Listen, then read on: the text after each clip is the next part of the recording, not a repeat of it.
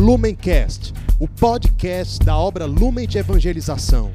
Ser feliz fazendo o outro feliz. Acesse lumencerfeliz.com.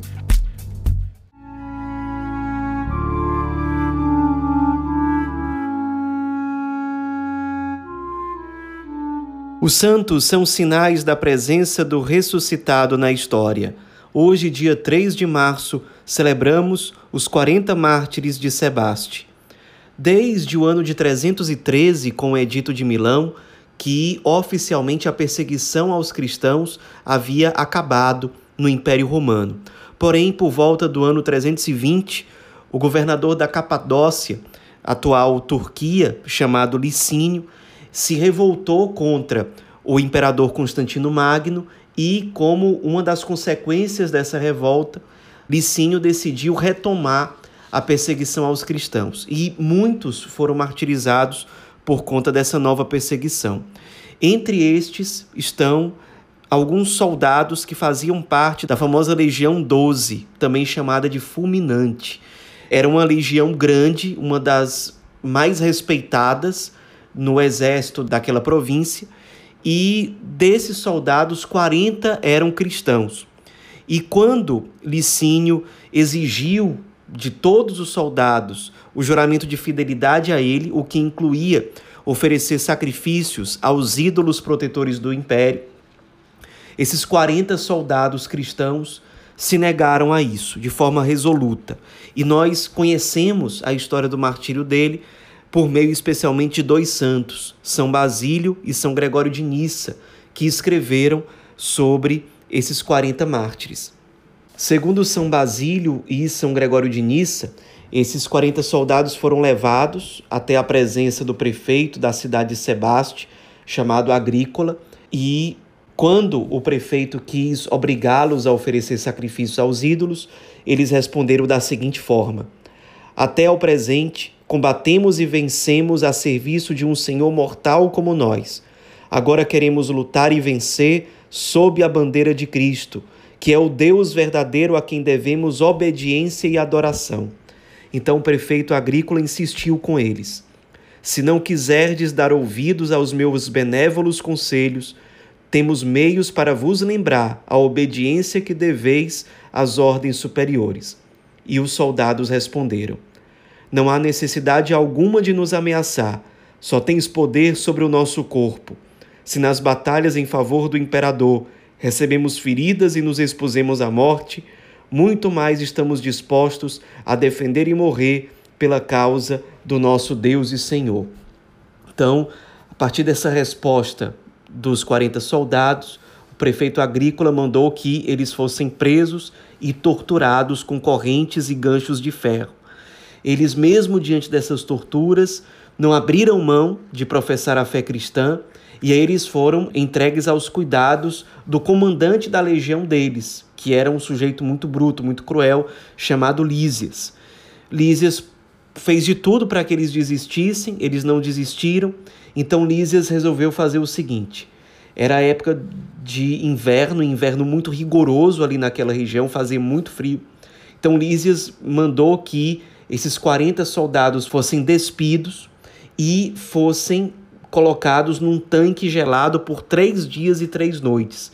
Se eles quisessem desistir do cristianismo, eles poderiam a qualquer momento pedir para serem retirados daquele tanque, porque eles estavam amarrados, então eles seriam levados até uma sala de banhos para se recuperar. Os soldados foram colocados dessa forma, sem roupas, amarrados dentro de um tanque gelado, um desses soldados acabou desistindo e foi até a sala de banhos, porém, um dos soldados que tinham a responsabilidade de vigiá-los estava muito tocado com o testemunho de fidelidade deles e esse soldado era secretamente cristão. Inclusive, ele relata que chegou a ver alguns anjos consolando aqueles soldados que estavam naquela situação de sofrimento. Então, a partir de tudo isso, o testemunho daqueles mártires cristãos, ele decidiu sair do seu posto e se unir a eles naquele flagelo, de modo a completar novamente o número de 40 soldados. Então, depois desses três dias e três noites, Lísias percebeu que não havia mais o que fazer e decidiu matar os 40 soldados, queimando os corpos deles. De fato, foi assim que eles foram mortos. Depois, um deles, inclusive o mais novo, o mais jovem, é, chegou a sobreviver, embora muito combalido. A mãe dele estava presente ali e, ao vê-lo, confortou o filho e o encorajou a não desistir da sua fé. Mesmo ali, com todo aquele sofrimento, com toda aquela tortura, que o filho morresse professando a fé em Jesus Cristo. Foi isso que ela fez ali naqueles últimos momentos de vida do seu filho, que no final das contas morreu nos braços da mãe, enquanto a mãe carregava o filho com os corpos dos companheiros já mortos até o local onde todos os corpos seriam cremados. Foi dessa forma que os 40 soldados de Sebaste professaram a sua fé cristã e abraçaram a coroa do martírio. Um outro santo, chamado Santo Efrem, que foi conterrâneo dos 40 soldados e quase contemporâneo deles, se referiu aos 40 soldados, dizendo o seguinte: O grandioso espetáculo que estes mártires nos apresentam envergonha a sabedoria dos filósofos e a eloquência dos oradores. O tirano e o juiz observam estupefatos a fé, a coragem e a prontidão desses valentes soldados. Que desculpa poderemos apresentar ao tribunal de Deus, nós que, livres de perseguição e torturas, deixamos de amar a Deus e trabalhar na salvação de nossas almas. Santo Efrem se inspirou na vida e no testemunho desses 40 mártires. Vamos nos inspirar também.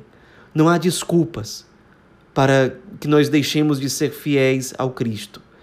Não há desculpas para que nós deixemos de lado a busca pela conversão, pela santidade, pelo anúncio do Evangelho, pela salvação.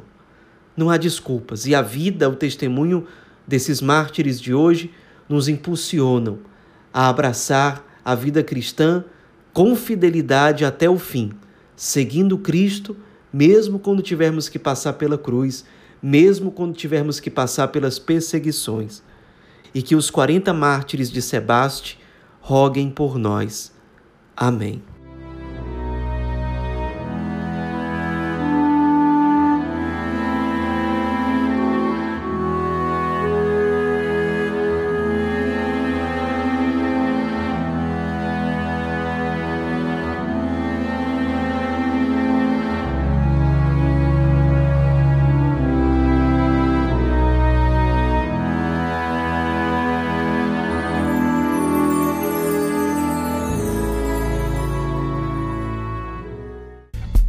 Lumencast, o podcast da obra Lumen de Evangelização.